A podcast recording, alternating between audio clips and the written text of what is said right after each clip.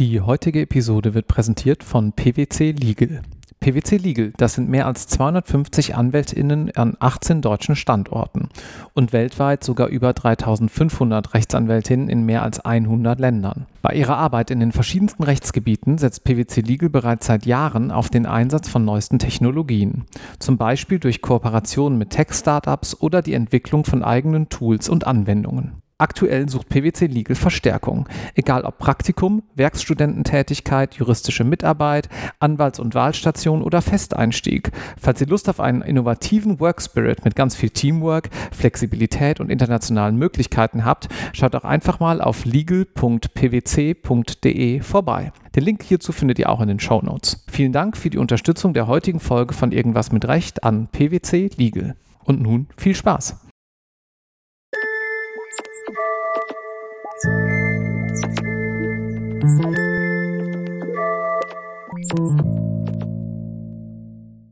Herzlich willkommen zu einer neuen Episode Irgendwas mit Recht, die gleichzeitig Episode 2 von sozusagen Irgendwas mit Examen ist, unserem inoffiziellen Titel, wo wir hier gemeinsam mit Frau Professor Dauner-Lieb das gesamte Zivilrecht, naja, vielleicht nicht das gesamte Zivilrecht, aber alles, was ihr so wissen müsst in der Examensvorbereitung besprechen. Hallo Barbara. Ja, hallo Marc, ich freue mich. Ich auch. Barbara, bevor wir uns in der nächsten Episode mit der Rechtsgeschäftslehre auseinandersetzen, danach ein bisschen das Minderjährigenrecht beleuchten und Stellvertretungsthematiken, würden wir in dieser Episode noch mal ein kleines bisschen auf so den allgemeinen ähm, Blick auf die Examensvorbereitung eingehen. Seht das sozusagen, wenn ihr das hier gerade hört, als ersten Kickoff, als erstes ähm, Einschwören auf eure individuelle Examensvorbereitung. Vielleicht erstmal so ein kleines bisschen zur Einführung. Worum geht es eigentlich bei einer guten Examensvorbereitung und was geht vielleicht auch gar nicht aus deiner Sicht? Also, die Examensvorbereitung muss sehr individuell sein. Man muss selber wissen, wo die eigenen Stärken liegen, wo die eigenen Schwächen liegen. Ich empfehle eine Bestandsaufnahme im Wissen, im Verständnis, im, Kompetenz, im Kompetenzbereich. Das ist übrigens ein Credo, das ich an den Anfang stelle. Das sieht man schon im JAG. Es geht nur zum Teil um Wissen und die Reproduktion von Wissen, sondern es geht darum, dass man etwas verstanden hat, Sie sollen das Recht, den Stoff mit Verständnis anwenden. Und anwenden heißt, Sie sollen die Kompetenz haben, vernünftig juristische Probleme zu lösen. So, wenn Sie jetzt diese Bestandsaufnahme machen, müssen Sie eigentlich überlegen, was kann ich gut, was nicht. Habe ich im Immobiliarsachenrecht was anderes gemacht, dann sollte ich einplanen, dass ich es nachhole. Habe ich überhaupt kein Erbrecht gemacht, dann sollte ich vielleicht überlegen, wie ich das nachhole. Ein bisschen. Äh, habe ich genug Klausuren schon geschrieben, dass ich sage, ich habe schon im Prinzip verstanden, wie man Gutachten schreibt. Dann läuft das ein bisschen anders und habe ich schon so den Durchblick oder stehe ich eigentlich noch vor einer Wand? Es ist nicht entscheidend, dass Sie alles präsent haben, sondern entscheidend ist, dass Sie wirklich mal überlegen, was habe ich denn eigentlich jetzt bisher gemacht? Davon hängt so ein bisschen ab, wo man die Schwerpunkte legt. Ich bekomme im Examenskurs in Köln Studierende und Kandidaten, die sind eigentlich schon fit. Das muss man nur noch so ein bisschen bürsten und noch ein bisschen zum Glänzen bringen. Es gibt andere, die gar nicht unklug sind im juristischen, aber die einfach noch nicht so furchtbar viel gemacht haben oder die vielleicht auch das Falsche gemacht haben. Und das Entscheidende ist, dass sie selber herausfinden, was muss ich eigentlich tun, mit welchem Ziel ich finde, das ist eine schwierige Aufgabe, denn wenn man sich so ähm, die durchschnittlichen Studienleistungen bei vielen anschaut, dann ist ja so ein normales Bild, dass man manche Klausuren richtig gut geschrieben hat, manche vielleicht auch mal gerade so Arsch über Latte bestanden hat und dann denkt man sich eventuell sogar, hm, da war ich jetzt in dem und dem Rechtsgebiet vielleicht doch nicht so fit und umgekehrt mag man dem Trugschluss unterliegen, weil man ein, zwei richtig gute Klausuren geschrieben hat, dass man da vielleicht nicht mehr so viel tun muss. Aber habe ich dich da richtig verstanden, dass dass man vielleicht eher auch sich vertrauen sollte und sich anschaut, wo man schon gearbeitet hat und wo vielleicht noch nicht so viel, statt jetzt zu viel Wert auf eine einzelne Klausur oder ein einzelnes Ergebnis zu legen. Das ist genauso, wie du sagst. Eigentlich ist entscheidend, ob man sich mit dem Normenbestand des jeweiligen Bereichs schon beschäftigt hat.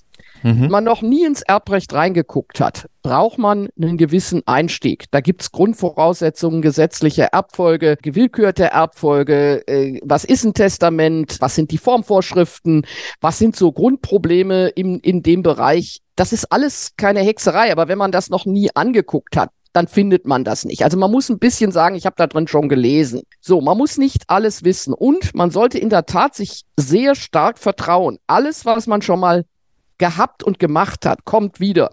Also die brauchen nicht ein Präsenzwissen in dem Sinne, dass man sie nachts aufwecken kann und dann halten sie einen Vortrag äh, über das Eigentümer-Besitzer-Verhältnis. So funktioniert das nicht, sondern es kommt ein bisschen drauf an, dass sie sich die Normen schon mal angeguckt haben und sagen, ich hatte schon mal kapiert, wie das System so ungefähr tickt. Das ist eine gute Grundlage. Aber ich habe oft halt Leute vor mir, die mir dann schüchtern, aber relativ ehrlich sagen, ja, ich bin in die Vorlesung Mobiliar Sachenrecht nicht gegangen. Das ist natürlich Käse. Da muss man sich damit beschäftigen. Man kriegt nicht die so und so vielte Form des gutgläubigen Erwerbs auf die Reihe, wenn man sich das nie angeguckt hat.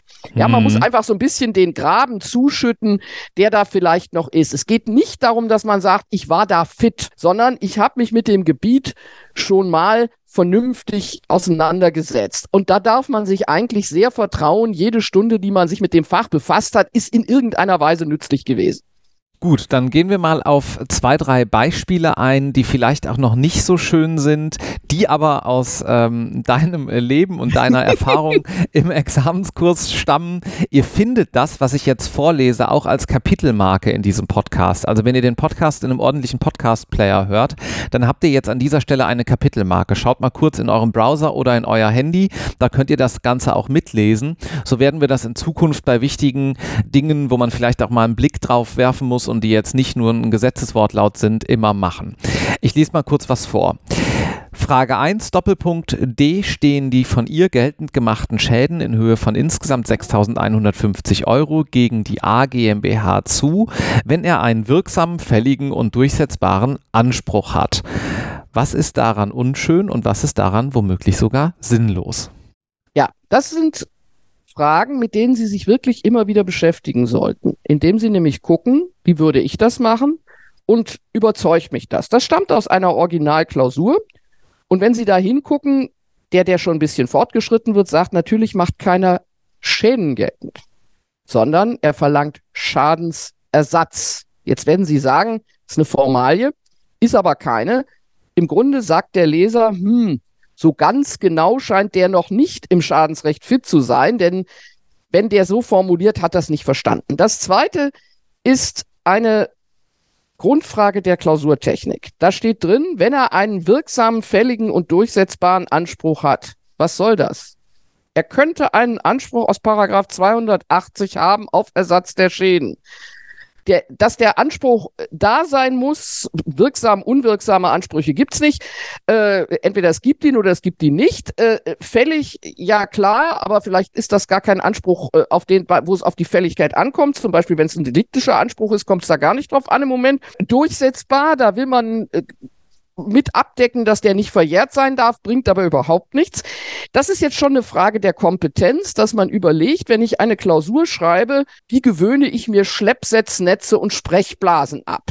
Ja, also Anspruch entstanden, untergegangen, durchsetzbar. Schiffe gehen unter, Ansprüche gehen nicht unter. Ist so. Stehen im, steht im Gesetz, dass die, dass die was anderes tun. Die werden erfüllt, aber die gehen nicht unter. Und viele von euch haben sich so, weil sie glauben, das gibt Sicherheit, so Sprechformeln und Auf Aufbauschemata angewöhnt, von denen man sagt, die sind sinnlos. Also im Examen, das ist schon eine Regel, alles, was sinnlos ist, ist eigentlich falsch. Früher war man da sehr, sehr krass, dann hat man das angestrichen. Heute sagt man, na ja, aber man merkt im Grunde, wenn eine Arbeit so losgeht, ein Könner ist das nicht. Also ich sag mal, für den ersten Satz einer Examensklausur sagt die mir schon, ein Prädikatskandidat oder eine Prädikatskandidatin ist das nicht. Das ist jetzt ein bisschen schroff. Aber Sie sehen schon, es kommt ja gar nicht so drauf an, dass Sie jetzt die letzte Theorie zum Schadensersatz statt der Leistung drauf haben, sondern dass Sie wie ein Jurist arbeiten und wie ein Jurist schreiben. Writing like a lawyer. Ja, das ist, äh, das ist, das ist entscheidend. Und da liegt sehr viel mehr Bedeutung drin und das ist viel wichtiger für die Examensvorbereitung als noch ein Kapitel zu irgendeinem abgedrehten Theorienstreit. Und wenn wir mal daran anknüpfen, was wir in unserer letzten Folge hier besprochen haben hinsichtlich der mündlichen Prüfung, dass es da darum geht, in einem Rechtsgespräch zu zeigen, dass man sich in der Materie auskennt, ähm, dass man eben auch über ein bestimmtes Problem miteinander ähm, äh, sprechen kann und zwar sich auch rechtlich austauschen kann, dann ist das ja letztlich auch ein kleines bisschen der Ausfluss hier, ja, dass es eben nicht nur ja eine reine Formalie ist, sondern dass man eben auch schon zeigt, recht explizit, ich hätte gesagt durch die Blume, aber das ist es ja nicht mal. Es ist ja ziemlich explizit, dass man auch zeigt, ich bin jemand, der hier mit der Materie umgehen kann, allein schon anhand dieser Formalia. Ja, im Übrigen kommt noch eins hinzu. Dieses überflüssig ist falsch hat einen ganz realen Hintergrund. Im Berufsleben nachher wird Zeit die entscheidende Ressource sein. Immer. Nicht nur bei Juristen, aber bei uns besonders. Das heißt, wenn Sie in Gutachten, die Sie als künftiger Jurist in der Referendarzeit oder als Anwalt schreiben, als Richter, in Vorträgen, wenn Sie etwas sagen, was die Hörer nicht weiterbringt, dann sind die genervt und das zu Recht, weil sie stehlen ihre Zeit. Und ein Satz wie der Anspruch müsste entstanden, wirksam geworden und nicht untergegangen, durchsetzbar oder sonst was, was soll das? Dann sage ich schon, Jung, komm zur Sache oder Mädchen. Anspruchsgrundlage könnte hier 280 sein, das setzt ein Schuldverhältnis voraus. Und nicht, da muss irgendwo eine Anspruchsgrundlage sein. Wir hoffen alle, dass wir wissen, dass in der zivilrechtlichen Klausur in aller Regel es mit der Anspruchsgrundlage losgeht. Nicht immer. Manchmal wird auch gefragt, ist E Erbin geworden oder ist der Vertrag wirksam? Aber das ist eigentlich Ausnahme. In der Regel wissen Sie das und Sie sollten nie etwas hinschreiben, was eigentlich nur eine Sprechblase ist. Gut, wir gehen noch auf ein kleines zweites Beispiel ein. Auch das findet ihr wieder in den Kapitelmarken. Erstens, Vorliegende haben sich B und F über den Abschluss eines Vertrages geeinigt. Zweitens, fraglich ist, welchen Inhalt dieser Vertrag betrifft. Warum ist das falsch? Ich mache es mal kurz, weil wir jetzt schon in den Bereich kommen, den wir beim nächsten Mal sehr tief bearbeiten werden. Ein Vertrag kommt zustande dadurch, dass zwei Leute sich einigen. Es gibt auch kompliziertere Verträge, aber wir gehen jetzt mal von den normalen Verträgen, Austauschverträgen aus. So, das Zentrale ist die Einigung. Juristisch heißt das zwei übereinstimmende Willenserklärungen. Antrag und Annahme kann man schon wieder lassen. Also zwei Personen versprechen sich gegenseitig etwas und zwar sind sie sich einig darüber, dass sie sich identisches versprechen.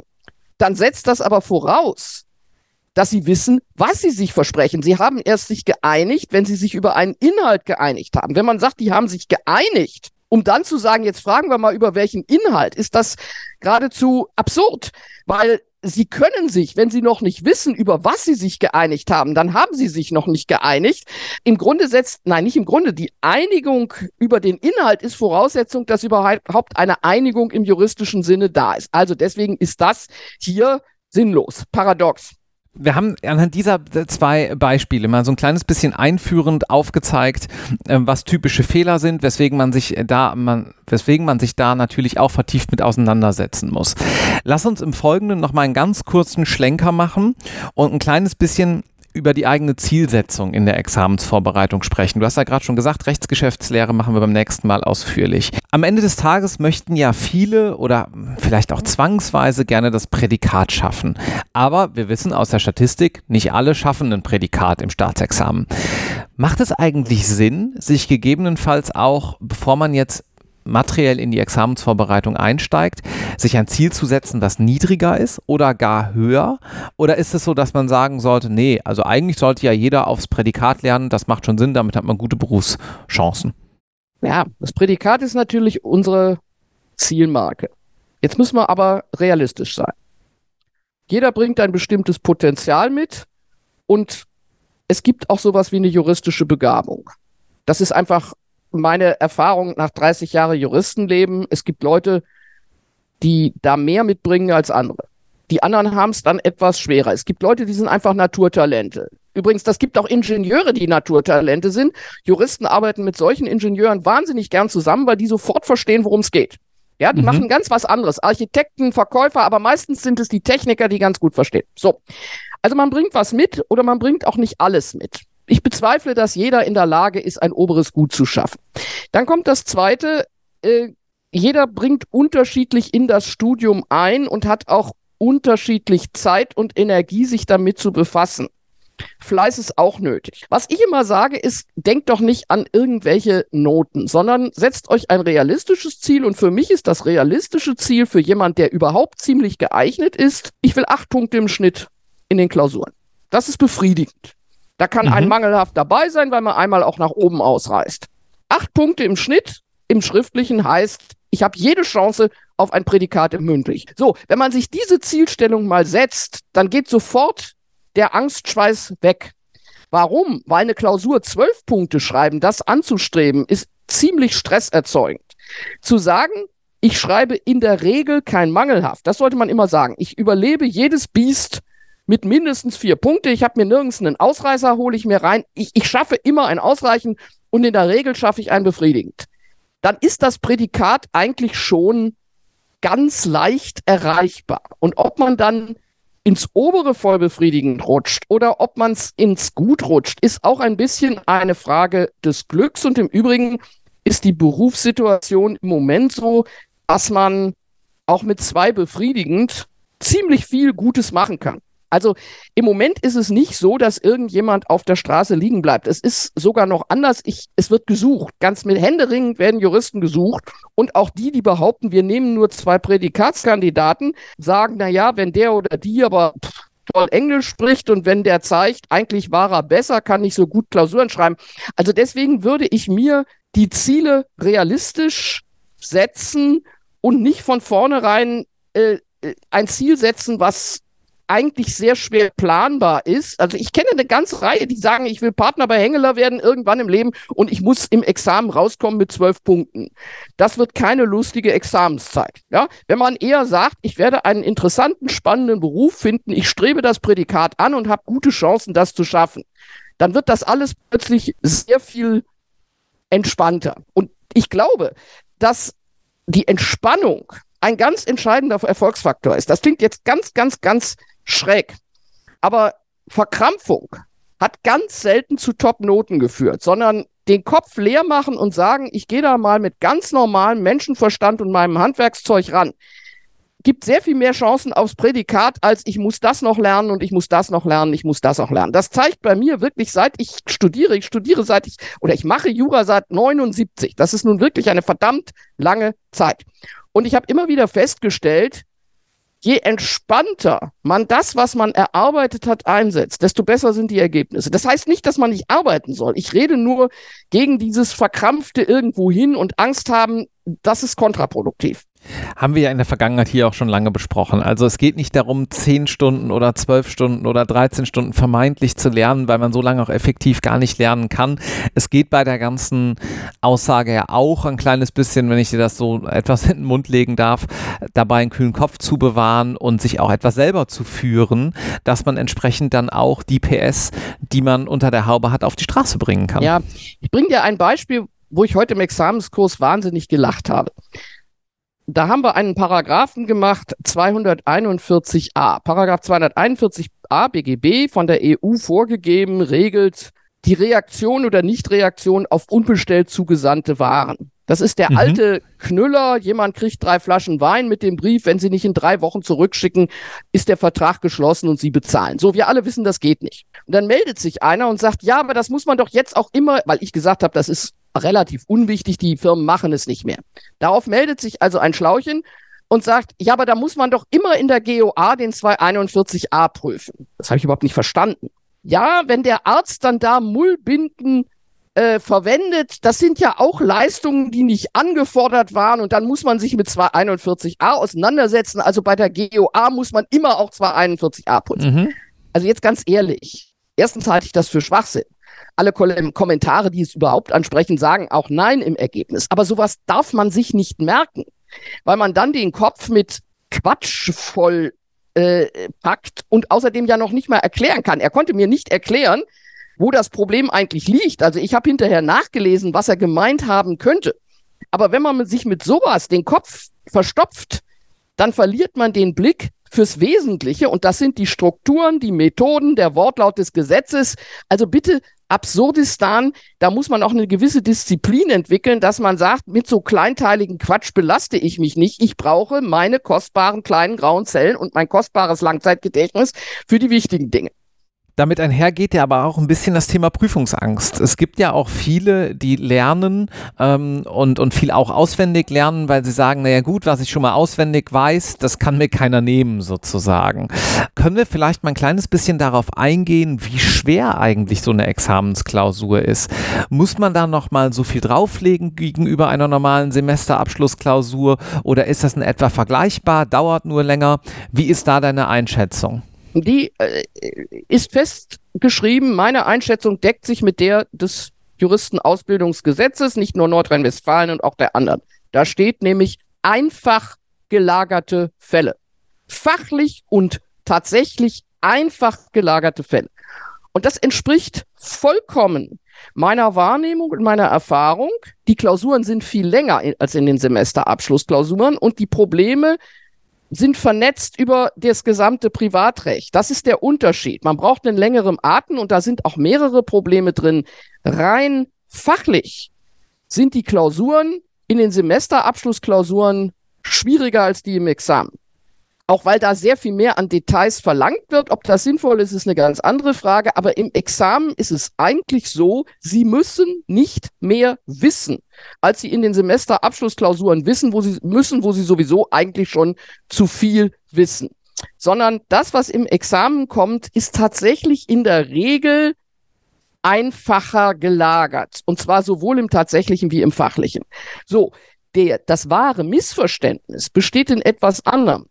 Die meisten Studierenden lernen ohne Ende bestimmte Theorien und bestimmte Fälle.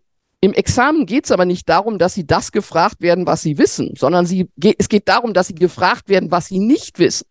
Das ganze Examen läuft auf das Lösen unbekannter Fälle raus. Und das muss man raushaben und man muss von, von vornherein trainieren, wie man überlebt, dass unbekannte Fälle gelöst werden. Es kommt so gut wie nie vor, dass sie sagen, oh, den Fall kenne ich und jetzt aus dem Gedächtnis reproduziere ich, was da kommt. Sondern jeder Fall ist anders und das ist überaus realistisch. Das ist ja die Berufstätigkeit. Kein Amtsrichter kriegt zweimal denselben Fall sondern er muss immer wieder mit den Methoden des Rechts und natürlich mit einer gewissen Erfahrung versuchen, den neuen Fall zu lösen. Und wenn man sich das vergegenwärtigt, dann entspannt das auch wieder ungeheuer, weil man sagt, natürlich macht Sinn, dass ich möglichst viele Beispiele kenne, dann habe ich auch mehr Transferwissen. Aber im Ergebnis brauche ich nicht lernen mit dem Ziel und dann habe ich alle Fälle, die drankommen können. Es wird immer ein unbekannter Fall kommen. Das, das, das ist der Witz des ganzen Spiels. Was ich in der Klausur habe, ist ja der Sachverhalt. Und den gilt es aufzubereiten und entsprechend damit umzugehen und einer juristisch verwertbaren Lösung zuzuführen. Ja. Wie macht man das? Kannst du nochmal zusammenfassen, wie so ein guter Umgang mit dem Sachverhalt eigentlich aussieht? Das erste Gebot lautet, ich nehme den Sachverhalt ernst und ändere den Sachverhalt nicht im Kopf ab. Gefragt ist eine Lösung dieses Falles und nicht eines anderes Falles, den ich gelernt habe. Mir sagte auch wieder heute eine Studierende, ja, in dem Fall, den wir da besprochen haben, der schien so einfach und dann habe ich mal angefangen, was noch eine Bedeutung zu suchen, was noch eine Bedeutung haben könnte. Ganz gefährlich. Die Fälle sind meistens nicht schwer und wenn Sie dann anfangen, was in den Sachverhalt reinzulegen, was da nicht drin ist, ist das gefährlich. Das erste ist, man muss ihn wirklich verstanden haben, in allen Details. Dann wird man oft feststellen, dass Sachverhalte im ersten Examen ziemlich lebensfremd sind. Es ist vollkommener Quatsch, dass ein Notar in ein Grundstücksgeschäft äh, mit einem Vertreter beurkundet, ohne dass der genau prüft, ob der tatsächlich Vertretungsmacht hat. Das kommt nicht vor. Also der Vertreter ohne Vertretungsmacht äh, im Grundstücksgeschäft ist eine Konstruktion. Es gibt noch viel absurdere Klausuren. Das schönste Beispiel möchte ich hier äh, nicht vorenthalten. Also ein 75-Jähriger hat einen Porsche, einen gelben. Den bringt er in die Werkstatt. Dann wird er geisteskrank. Dann geht er zum Zahnarzt dann verkauft er auf dem Zahnarztstuhl der Zahnärztin das Auto. Die zahlt 50.000 Eier, lässt sich aber die Papiere nicht geben. Und als ihr die Werkstatt das Auto nicht gibt, fälscht sie die Papiere und kriegt das Auto raus und dann lässt sie es rosa umlackieren. Ich mache jetzt keinen Spaß. Das ist eine Examensklausur, die ich besprechen sollte. Ich habe mich natürlich geweigert, diese Examensklausur zu besprechen und habe gesagt, es sei denn, wir machen eine Session, wie überlebe ich den kompletten Wahnsinn. Ähm, jeder Jurist, der ein bisschen Erfahrung hat und einen eiskalten Kopf, sagt, ist völlig klar, das ist EBV. Warum? Weil wer, wo Geisteskrankheit, da auch EBV. Natürlich hat der einen Anspruch aus 1985 und dann stellt sich die Frage, ob sie irgendwie Ersatz für die rosa Lackierung kriegt und das kriegt sie natürlich nicht. So, alles, was da sonst in der Lösung stand, ist Quatsch. Aber äh, solche Sachverhalte, da muss man einfach gucken, dass man sie überlebt. Was entscheidend ist, heute sind die Sachverhalte ja lang, meistens zwei Seiten, manchmal noch mehr, dass man wirklich alles mitkriegt. Übrigens wichtig ist so Prüferhinweise. Wenn da drin steht, 823.2 ist nicht zu prüfen, dann sollte man da darauf achten. Wenn da steht, nach deutschem Recht zu prüfen, sollte man nicht drüber nachdenken, ob man das nach nepalesischem Recht prüft. Ich rede alles von realen Beispielen. Was ich immer empfehle, was ich äh, nach den Examen mit der Zeit angefangen habe, auch wenn ich selber große Akten bearbeite, ich mache mir so einen kleinen Film. Ich mache die fünf Minuten tatsächlich Zeichnungen mit einem Bäumchen und einem Häuschen und einem Auto und dann steht da A und C und dann gehe ich den Sachverhalt noch. Vermeidet man nämlich Dinge, die wirklich ärgerlich sind, dass man zum Beispiel die Personen vertauscht. Ganz schlecht. Ja, dass man also wirklich was verpeilt. Oder was ich erlebt habe, was ich großartig fand, da war ein Sachverhalt, da bringt ein Mann sein Auto in die Werkstatt und parkt das nicht richtig ein und dann gibt's Komplikationen. Und dann haben zwei Drittel aller Examenskandidaten das mit einer Frau geprüft. Offensichtlich konnten die sich nicht vorstellen, dass ein männliches Wesen sein Auto. Ja, das war witzig. Also äh, äh, äh, ist das ein Herr oder ist das eine Dame? Ist das ein Hund oder ist das ein Pferd? Ist da noch eine Person dran und so weiter? Also, dass man wirklich genau hinguckt, dass man die Zahlen richtig äh, notiert, dass man nicht plötzlich eine falsche Summe hat und solche Dinge. Und deswegen ist der Sachverhalt das Allerwichtigste. Das ist in der Praxis übrigens auch so. Und ich glaube, dass der, die Note ganz häufig davon abhängt, wie lebensnah, vernünftig und argumentativ ausführlich sie den Sachverhalt wirklich ausschöpfen. Keine Geisteskrankheiten da reinstecken, aber sich wirklich damit beschäftigen. Aber ist das nicht auch gerade die Herausforderung, dass man auf der einen Seite sagt, okay, ähm, das sollte lebensnah sein, man sollte sich mal Gedanken darüber machen, wo kommt hier eigentlich der Konflikt her? Warum ist genau. überhaupt ein Jurist mit dieser Sache beschäftigt? Ähm, welche Argumente sprechen für den Kläger, welche für die Beklagte? Und gleichzeitig haben wir aber eben diese Prüfungssituation, dass man halt auch irgendwie sagt, Mist, ich muss jetzt hier auch Wissen aufs Papier bringen. Wie lässt sich dieser Konflikt auflösen? Hast du dahingehend vielleicht noch einen Tipp? Also das erste ist, dass man sich trennt vor der Vorstellung, dass es in jeder Klausur darum geht, Wissen aufs Papier zu bringen. Mhm. Das Ziel der Klausur ist die Lösung eines praktischen Problems. Manchmal lässt sich das praktische Problem im Wesentlichen ohne Wissen, nämlich indem man mit dem Gesetz arbeitet und das, worum es geht, eben nicht schon entschieden ist. Wenn ein Richter einen neuen Fall kriegt, hat er sehr oft eben muss er die Lösung entwickeln aus dem Gesetz. Dann weiß der nichts. Der muss natürlich wissen, wie das Gesetz tickt. Nicht, dass wir uns da falsch verstehen. Ja, also der muss das Handwerkszeug haben, mit dem Material umzugehen. Aber der Fall ist eben noch nicht entschieden. Und da äh, zeigt sich übrigens relativ schnell, ob man einen ein äh, Autor oder eine Autorin hat, die in den Prädikatsbereich gehören, oder nicht, weil wenn es um Fälle geht, wo man genau weiß, es gibt keine höchstrichterliche Rechtsprechung, dann gibt es ganz flache Arbeiten, die gar nicht richtig verstehen, worum es geht. Und dann gibt es diejenigen, denen irgendwie dazu was Sinnvolles einfällt, pro und contra. Das sind dann nachher die Prädikatskandidaten. Aber Wissen aufs Papier zu bringen, das sollte man sich nicht zum Zielsetzung machen, sondern das Ziel ist, ich, ich lege eine praktisch und handwerklich brauchbare Lösung eines mir gestellten Problems auf den Tisch. Übrigens möglicherweise eines neuen Problems. Dann haben wir die Grundlage mit einem Zeitstrahl gelegt. Jetzt geht es daran, eine kleine Lösungsskizze zu erarbeiten in der entsprechenden Klausurlösung. Wir hatten neulich den Fall, da hat jemand äh, nicht aufs äh, richtige Papier geschrieben und hatte dann nur die Lösungsskizze auf dem Mantelbogen und das war alles ganz grausam, hat dann null Punkte bekommen. Also auch da bitte darauf achten, dass ihr das richtig macht. Aber zur Lösungsskizze an sich. Was kann man da jedenfalls in der Kürze der Zeit, die uns hier zur Verfügung steht, noch sagen, was nicht ohnehin, ich sag mal, schon Common Sense ist. Welchen Tipp hast du noch für eine gute Lösungsskizzenerarbeitung? Ich habe zunächst mal einen Tipp für das offizielle Papier und das Papier, was Begleitpapier ist mit Lösungsskizze. auf dem Begleitpapier kann auch ein extra Blatt sein. Sollte man einen Raum haben, was einem so durch den Kopf schießt, was man aber nicht gleich unterbringen kann. Weil das sind häufig die Ideen, die nachher die Punkte bringen. Da weiß man am Anfang aber noch gar nicht, wenn man sagt, komisch. Also immer, wenn man in der Klausur so den Flash hat, komisch, dann spricht sehr viel dafür, dass da das Problem liegt. Das sollte man nicht wegdrücken. Studierende sagen mir immer oft, ja, da habe ich dran gedacht, aber das ist so komisch. Dann habe ich gedacht, das kann es nicht sein. Doch. Meistens ist genau dieses Gefühl komisch der Schlüssel zum Erfolg. So, und was die Lösungsskizze betrifft, habe ich folgenden Rat. Sie müssen, wenn Sie fünf Stunden haben, nach einer Stunde am Schreiben sein. Das heißt, Sie können niemals eine Lösungsskizze ausformulieren. Und das sollten Sie auch gar nicht versuchen, sondern eine Lösungsskizze ist eigentlich nur strukturiertes, materialisiertes Denken auf dem Papier. Aber wenn Sie da anfangen zu formulieren, im Vorhinein, werden Sie nicht fertig.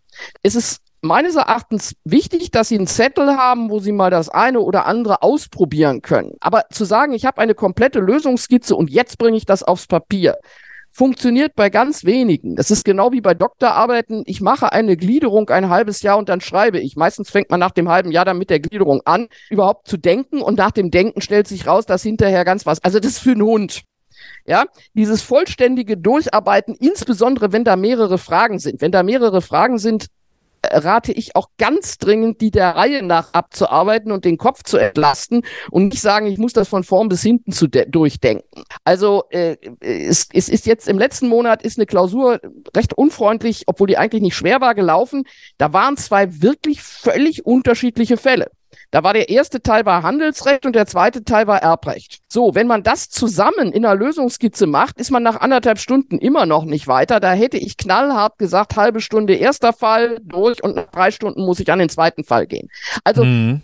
wichtige Gedanken knapp notieren, genug Stoff zum Schreiben haben, wenn man was ausprobieren will, aber lieber eher als später anfangen. Man kann zur Not auch noch mal eine Seite, man kann auch noch mal eine Seite austauschen.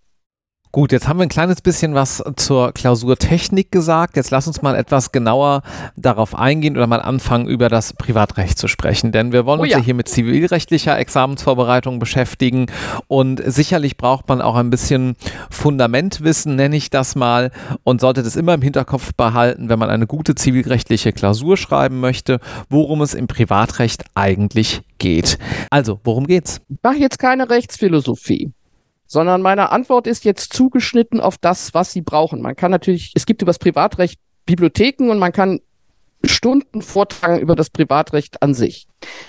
Worum es für Sie geht, ist eine Ordnung, die staatlich durchsetzbar ist. Oder anders, das Privatrecht hilft dabei, Konflikte zwischen Private, Privaten zu lösen, und zwar mit staatlicher Hilfe. Sie können privatrechtliche Ansprüche, nur dann sind es Ansprüche mit staatlicher Hilfe durchsetzen. Also wenn man es nochmal anders formuliert, heißt das, äh, das Privatrecht hat letztlich die Funktion, staatlich durchsetzbare Konfliktlösung zu bieten. Das sagt, wie ein Konflikt aufzulösen ist und das lässt sich staatlich durch die Zivilgerichte, die ordentliche Gerichtsbarkeit durchsetzen. Das ist schon mal ganz wichtig, weil sie alle darum herum schwimmenden Konzeptionen, die auch ganz, ganz wichtig sind, damit ausschalten. Ich möchte aber gerne ein Beispiel bringen, damit Sie verstehen, was ich mit staatlich durchsetzbar war. Im Familienrecht hatte ich eine Konstellation, die ganz häufig vorkommt, aber hier besonders plastisch war. Ich habe zusammen natürlich mit einer Familienrechtsanwältin eine Mandantin betreut, die sehr schlecht weggekommen ist und äh, im ersten Jahr, in der wir sie betreuten, sagte sie, ich will, dass er zurückkommt. Und dann haben wir gesagt, das ist kein staatlich regelbares Ziel. Dafür sind wir als Juristen nicht da. Er wird nicht zurückkommen, mhm. das wissen wir. Aber ganz abgesehen davon, wir sind noch nicht beim Privatrecht. So, dann gingen neun Monate durchs Land. Wir hatten immer wieder lange Gespräche. Das ist im Familienrecht häufig so, dass man gar nicht über Recht spricht, sondern über anderes. Deswegen ist das auch sehr interessant. Die zweite Phase war, ich will Rache. Auch ganz typisch. Und wiederum haben wir gesagt, äh, nein, Rache können wir nicht bieten. Und dann kam, er soll bluten, ich will Geld. Daraufhin waren wir gefragt. Jetzt ging es darum, dass sie bestimmte Posten wollte und wir prüfen könnten, gibt es dafür eine Anspruchsgrundlage. Und jetzt waren wir als Juristen, als Privatrechtler im Spiel. Und so ist das eben ganz offen. Es geht um Interessen, um Konflikte, die von staatlichen Gerichten gelöst werden, unter Privaten. Und das ist eben die Aufgabe des Privatrechts. Jetzt merken Sie aber schon, was ist daran examensrelevant? Erstens, es geht im, in den Examensklausuren fast immer um Konflikte, die Geld betreffen. Es geht ganz, also ich habe noch nie eine Sorgerechtsklausur gesehen. Es geht also mhm. um Konflikte über Vermögensinteressen. Und da fängt es halt immer mit der Anspruchsgrundlage an. Sie haben übrigens dieses Problem, was ist eigentlich staatlich durchsetzbare Ordnung in einer klausurrelevanten Fragestellung, die immer vorkommt, Abgrenzung Gefälligkeitsverhältnis. Wenn Sie ab, wenn Sie abgrenzen, äh, liegt hier tatsächlich nur ein Gefälligkeitsverhältnis oder ein Schuldverhältnis vor, 280 dann müssen Sie abgrenzen. Ist das schon in dem Bereich der staatlich durchsetzbaren Ordnung oder ist das eine reine Gefälligkeit? Also das kommt tatsächlich auch vor. Okay, also darum geht es immer und weil es darum geht, fangen Sie in der Klausur so gut wie immer an mit einer Anspruchsgrundlage, weil es geht um die Durchsetzung eines Konflikts. Einer will was und der andere will das nicht. Der eine will von dem einen was und das will der andere nicht haben, nicht geben und so weiter. Auch wenn es keine Anspruchsgrundlage ist, aber gehen wir mal ein kleines bisschen vielleicht, äh, weil das noch relativ am Anfang äh, liegt, also als Normaufbaubeispiel auf den 138 äh, BGB ein. Und da auch eventuell auf das Zusammenspiel mit der Rechtsprechung, denn am Ende des Tages wird man ja Norm und Rechtsprechung jedenfalls nicht total losgelöst voneinander betrachten können, stimmt's? Ja, der 138 BGB, Paragraph 138 ist für viele Dinge ein wunderbares Beispiel und außerdem ist er eine Vorschrift, die erschreckend oft in Klausuren vorkommt. Deswegen macht das Sinn, sich damit zu befassen. Wir fangen mal an mit dem Normaufbau. Die Rechtsfolge ist die Nichtigkeit. Also, der Sache nach steht da drin, wenn ein Rechtsgeschäft sittenwidrig ist, ist es nichtig. So, das ist jetzt der typische Normaufbau, da ist eine Rechtsfolge. Nichtigkeit. Und zwei Voraussetzungen, Rechtsgeschäft, da können wir jetzt mal sagen, in der Regel ist das ein Vertrag. Gibt natürlich auch andere Rechtsgeschäfte, aber für sie ist das in der Regel ein Vertrag. Und wenn der gegen die guten Sitten verstößt, ist der nichtig. Erstmal, was ist Nichtigkeit? Das setzt voraus, dass Sie erstmal eine Einigung geprüft haben. Denn Sie müssen ja erstmal sagen, dass da überhaupt ein Rechtsgeschäft ist, sonst prüfen Sie nicht, ob das nichtig ist. Mhm. Ähm, so, nichtig heißt, existiert nicht. Ich habe immer in der Vorlesung ein sehr einfaches und sehr einleuchtendes Beispiel, wo ich Ihnen dann gleich noch ein bisschen ähm, äh, ethisches, äh, wissenschaftliches Ethos äh, vorführen kann. Der Student S äh, will seine Schwerpunktarbeit nicht selber schreiben und geht zum Assistenten A und sagt, ich zahle Ihnen 5000 Euro, wenn Sie mir die Schwerpunktarbeit schreiben. So, das tut er dann auch er erzielt nur ein befriedigend und der Student sagt, die 5000 Eier zahle ich nicht. Dann stellt sich die Frage, ist diese Einigung nach 138 nichtig? Vielleicht verstößt die auch gegen irgendein Gesetz, aber bleiben wir mal bei 138. Diese Einigung könnte nichtig sein, wenn sie gegen die guten Sitten verstößt. Jetzt wird's interessant. Was sind die guten Sitten? Und da finden Sie in jedem Kommentar, das ist jetzt die Tatbestandsseite, das Anstandsgefühl aller billig und gerechtdenkenden.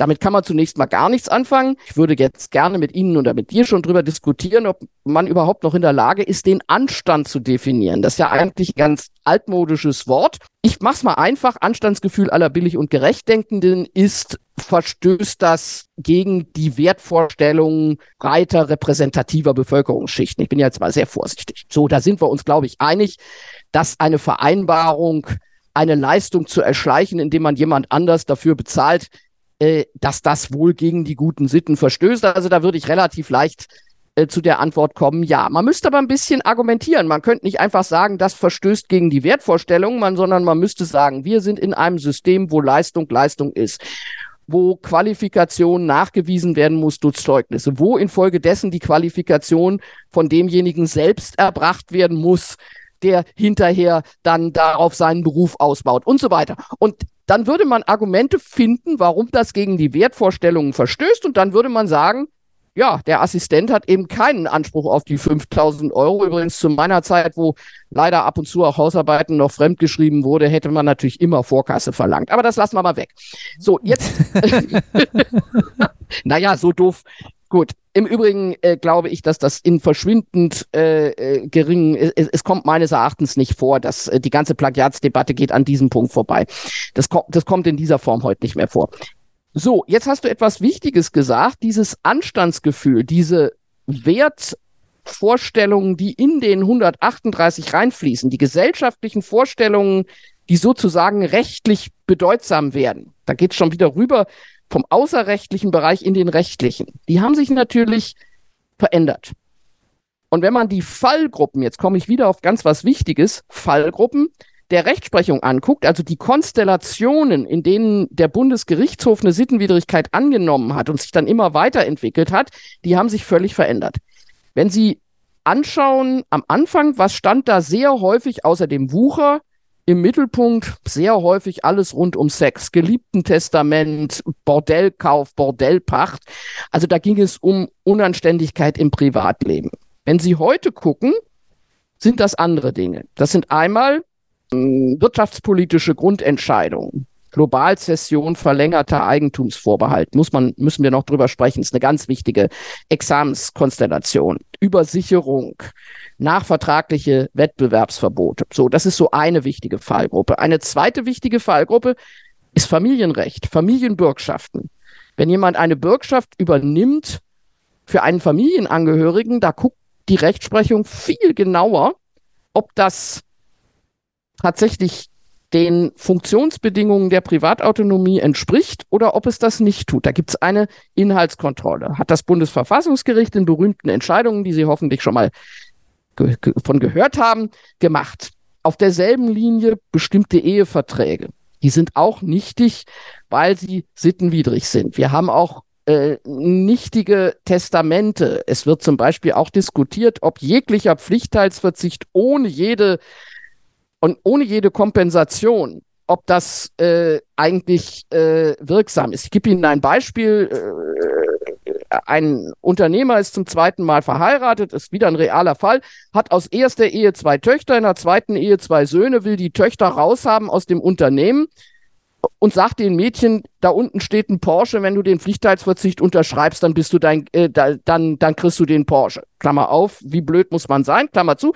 Also jedenfalls, sie haben es getan ähm, das könnte vielleicht trotz aller Privatautonomie und trotz aller Pacta sunt servanda dann doch dem Anstandsgefühl aller billig und gerechtdenkenden nicht so entsprechen. Also du siehst schon, wenn man über diesen 138 spricht, das ist eine hochinteressante Norm, weil man wirklich auf die Umstände des Einzelfalls gucken muss, weil sich die Rechtsprechung auch entwickelt und weil sie natürlich typisch ist für juristische Arbeit. Da muss man werten, da muss man konkretisieren und sie ist natürlich so toll, weil sie so einfach aufgebaut ist. Nichtigkeit ist die Rechtsfolge, Sittenwidrigkeit der Tatbestand. Und dahingehend lohnt es sich dann ja auch, und deswegen ist es auch ein schönes Beispiel, ähm, mal das ein oder andere Urteil auch in der Examensvorbereitung zu lesen. Äh, viele, die das Examen hinter sich gebracht haben, die werden sagen, ja klar, hat man ab und zu gemacht, aber im Großen und Ganzen hatte man auch das Gefühl, es fehlt ein bisschen die Zeit, aber am Ende hat es sich natürlich trotzdem gelohnt. Also das ist, glaube ich, eine ganz, ganz wichtige Botschaft hier. Nur mit also erstmal auch nur Podcast hören reicht nicht, ist klar. Nur Skripten lesen reicht auch nicht. Man muss dann vielleicht auch mal wirklich tiefer einsteigen und sich das, was du da gerade skizziert hast, auch mal im Original anschauen.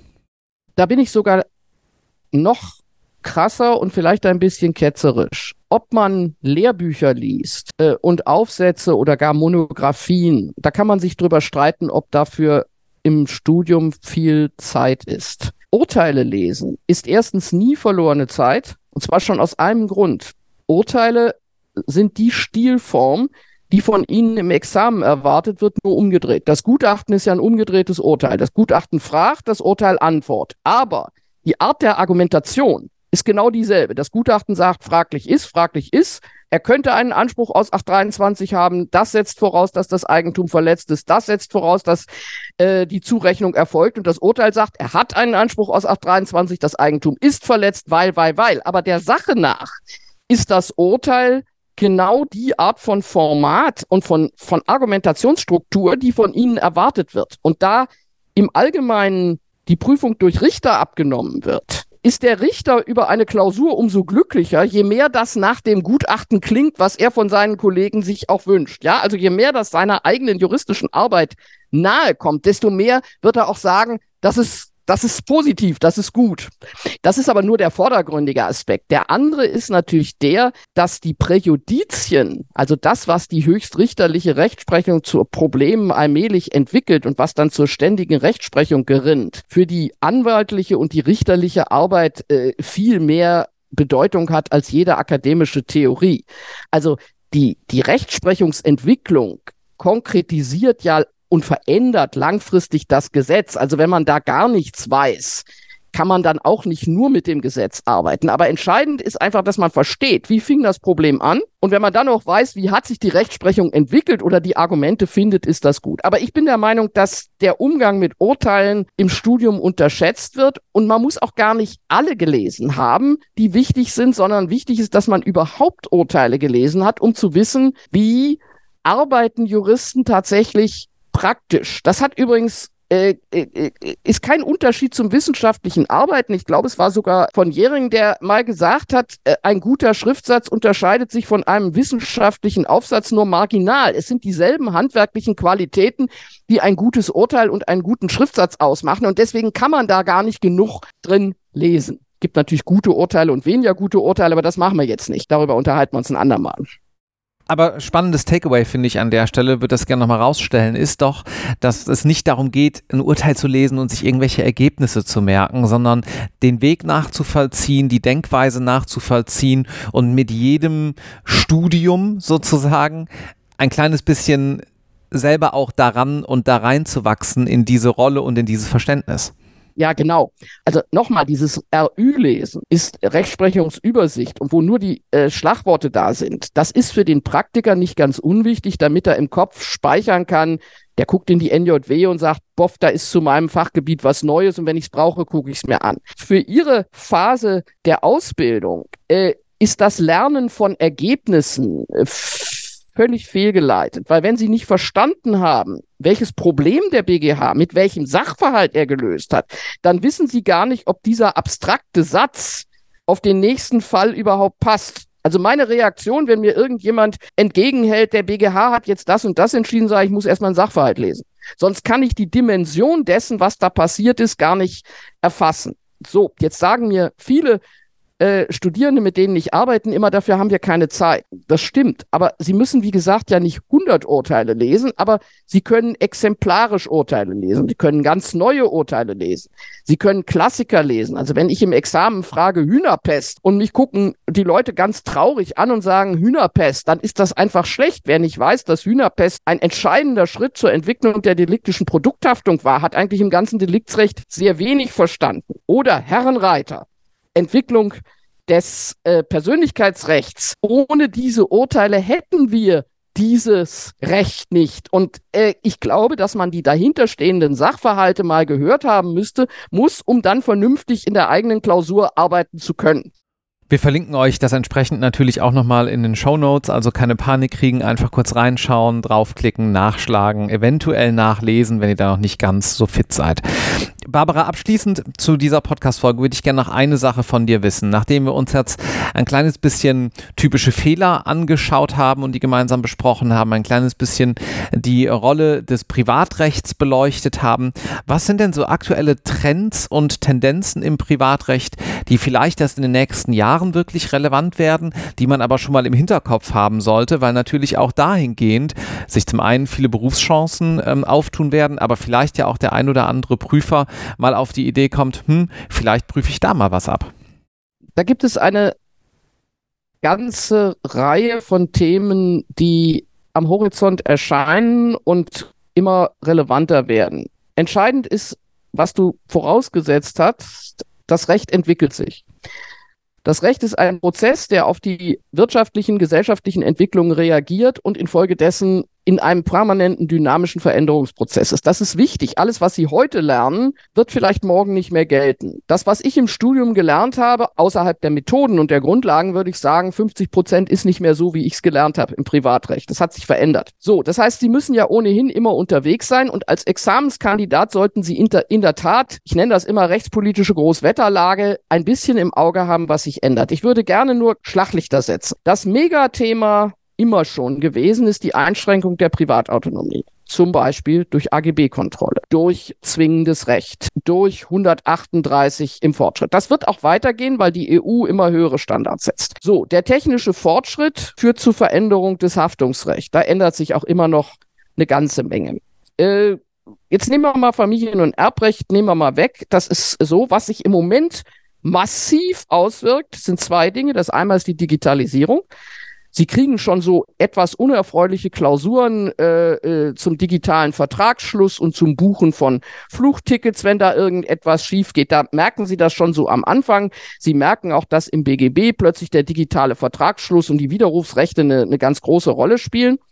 Was jetzt kommt, finde ich fast noch interessanter, weil es möglicherweise tatsächlich ganz grundsätzlich die Blick, den Blick ändern wird, ist Nachhaltigkeit. Nachhaltigkeit wird nicht nur unser Gesellschaftsrecht ändern und unser Kartellrecht ändern und die Regulierung ändern und das Umweltrecht ändern, sondern hat unmittelbar Einwirkung auf die Art und Weise, wie wir Privatrecht betreiben. Ich würd, möchte Ihnen gerne ein Beispiel bringen. Eine Firma verkauft Pullover und sagt, diese Pullovers sind äh, mit äh, Kaschmir von nicht gequälten Ziegen produziert worden. Also sie sagen was über die Herstellung dieses Kaschmir-Pullovers. Der Kaschmir-Pullover ist total in Ordnung und der hat auch einen guten Preis. Der hat keine Fehler. Aber ist es möglicherweise ein Fehler im Sinne vier, nach 434, wenn sich hinterher herausstellt, dass die Tierschutzstandards, die das Unternehmen unterschrieben hat, nicht erfüllt werden? Das hat auf den ersten Blick nichts mit der Sache zu tun. Der Pullover ist okay. Der wärmt, der ist aus Kaschmir, der sieht gut aus, der kann mal hundertmal gewaschen werden. Also alles, was wir früher für einen Mangel vorausgesetzt haben, dass der Mangel in der Sache steckt, da ist kein Mangel. Und trotzdem kriegen wir im Moment eine Diskussion, die die Beschaffenheit ganz weit darüber hinaus auf Dinge ausdehnt, die im Produktionsprozess, im vorliegenden Prozess sind. Oder bei, die, bei irgendwelchen Kleidungsstücken ist Kinderarbeit vorgekommen in der, in der Lieferkette. Und diese Debatte über ESG, über Klimawandel, über Tierschutz, über Menschenrechte, über Governance, die kann sich ganz massiv, ganz konkret bis in ihre Klausuren hinein etwa auf die Gewährleistungsregeln auswirken. Diese Diskussion fängt gerade erst an. Aber sie werden mit Sicherheit spätestens Ende nächsten Jahres, sage ich mal, im Examen mit solchen Dingen rechnen müssen. Und da verändert sich plötzlich die Anwendung des Rechts, und zwar ohne dass sofort das Recht vom Gesetzgeber geändert wird. Die ändert sich sozusagen von selbst. Frage zum Beispiel, wenn ich mich festklebe vor einer Firma und da kommen die LKWs drei Tage nicht rein. Ist das vielleicht doch sittenwidrig oder ist das nicht sittenwidrig, weil es zwar nicht legal, aber legitim ist, weil der demokratische Gesetzgeber nichts tut? Also es kommen unfassbar interessante neue Gesichtspunkte, die auf unsere vorhandenen Grundlagen einwirken und vielleicht die verändern. Man weiß das noch nicht. Und da kann ich Ihnen einfach nur raten, denken Sie mit, lesen Sie mit, gucken Sie, was sich da verändert und sagen Sie nicht, ja, das weiß ich nicht. Das müssen Sie nicht wissen. Sie müssen einfach gucken, definieren und dann sagen, ja, und ist das, was ich früher gedacht habe, vielleicht heute nochmal neu zu denken? Und das macht auch irrsinnig viel Spaß. Vielen herzlichen Dank. Das hat mir auch wieder ganz viel Spaß gemacht, hier heute mich mit dir zu unterhalten. Und ja, ihr hört dann äh, alles weitere, was wir heute schon so ein bisschen angeteasert haben, in der nächsten Folge. Tschüss. Ja, es war sehr schön mit dir. Vielen Dank. Vielen Dank fürs Zuhören bei Irgendwas mit Examen Folge 2. Wenn ihr die anderen Episoden auch hören möchtet, dann geht mal auf irgendwasmitrecht.de. Da findet ihr auch die sonstigen Interviews, die wir bei Irgendwas mit Recht führen, sowie all unsere Social Media Profile, wo ihr dann auch immer mit einem Abo am Ball bleibt. Tschüss.